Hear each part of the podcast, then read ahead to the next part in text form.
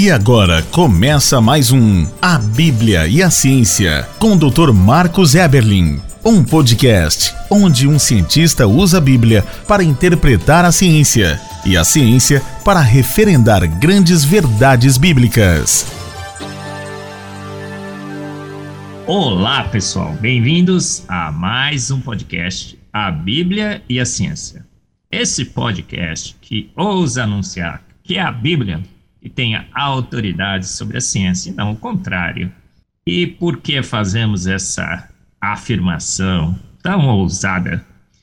Que a Bíblia é imbatível. Grandes embates ocorreram na história da ciência entre verdades científicas, temporárias, passageiras, e verdades reveladas na palavra de Deus pelo Senhor da ciência, o autor e consumador da ciência. que toda a escritura é inspirada por Deus e útil para o ensino, re repreensão, correção na justiça.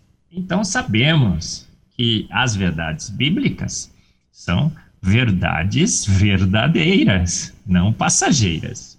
E em todos esses embates, a Bíblia sempre venceu. Então temos uma firme convicção que a palavra de Deus ela é digna de toda confiança.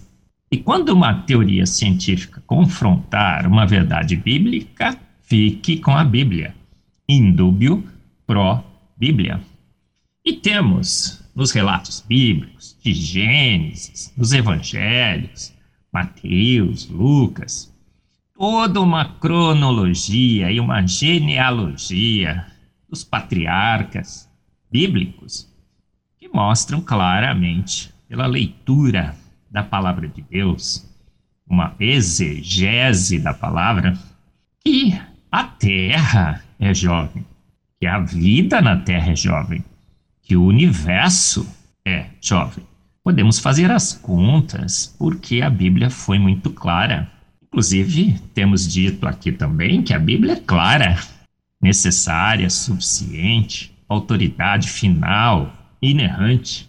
Então entendemos pela palavra de Deus que o universo, a Terra e a vida na Terra são jovens. Estamos aqui há milhares, não milhões e milhões de anos. As contas indicam aí alguma coisa em torno de 6 mil anos. 5.600, 5.700, em torno de 6 mil anos. Mas aí você poderia dizer, mas Marcos, temos tantas evidências de milhões e milhões de anos. Será? Não, nesse podcast 86 falaremos sobre mais uma grande evidência de que a Terra é jovem. O seu campo magnético. Você sabe que a Terra é protegida por um campo magnético espetacular campo magnético que nos protege do vento solar, por exemplo. Aquela radiação de alta energia que atingiria o planeta Terra e a vida no planeta Terra se o campo magnético não existisse. Esse campo magnético é, é uma prova evidente de que um ser de extrema inteligência fez a vida, protegeu a vida nesse planeta, na Terra, o vento solar é desviado pelo campo magnético, ioniza os gases da atmosfera nos polos e temos aqueles espetáculos fantásticos, aurora boreal, um show de pirotecnia, incrível. Mas esse campo magnético parece também ser uma grande evidência de que a Terra é jovem. Temos vários e vários artigos de criacionistas, cientistas criacionistas, que têm evidenciado que o campo magnético não poderia existir no planeta Terra por milhões e milhões e milhões de anos. Um trabalho muito interessante do Dr. Russell Humphreys foi publicado, por exemplo, em 1993, num periódico na internet, o ICR, Institute of Creation Research, E nesse artigo, o Dr. Russell diz o seguinte: evidências de, de que a Terra é jovem pelo campo magnético. O campo magnético da Terra é jovem. E ele relata ali que essa intensidade do campo magnético tem decaído desde a primeira medida em 1829 em aproximadamente 7% da sua intensidade e 14% da sua energia acumulada. Em 1971, outro criacionista, Dr. Thomas Barnes, publicou também um artigo sobre esse decaimento. E o que nós sabemos hoje? Esse decaimento é um fenômeno natural e ele ocorre pela resistividade elétrica dos materiais no manto da Terra.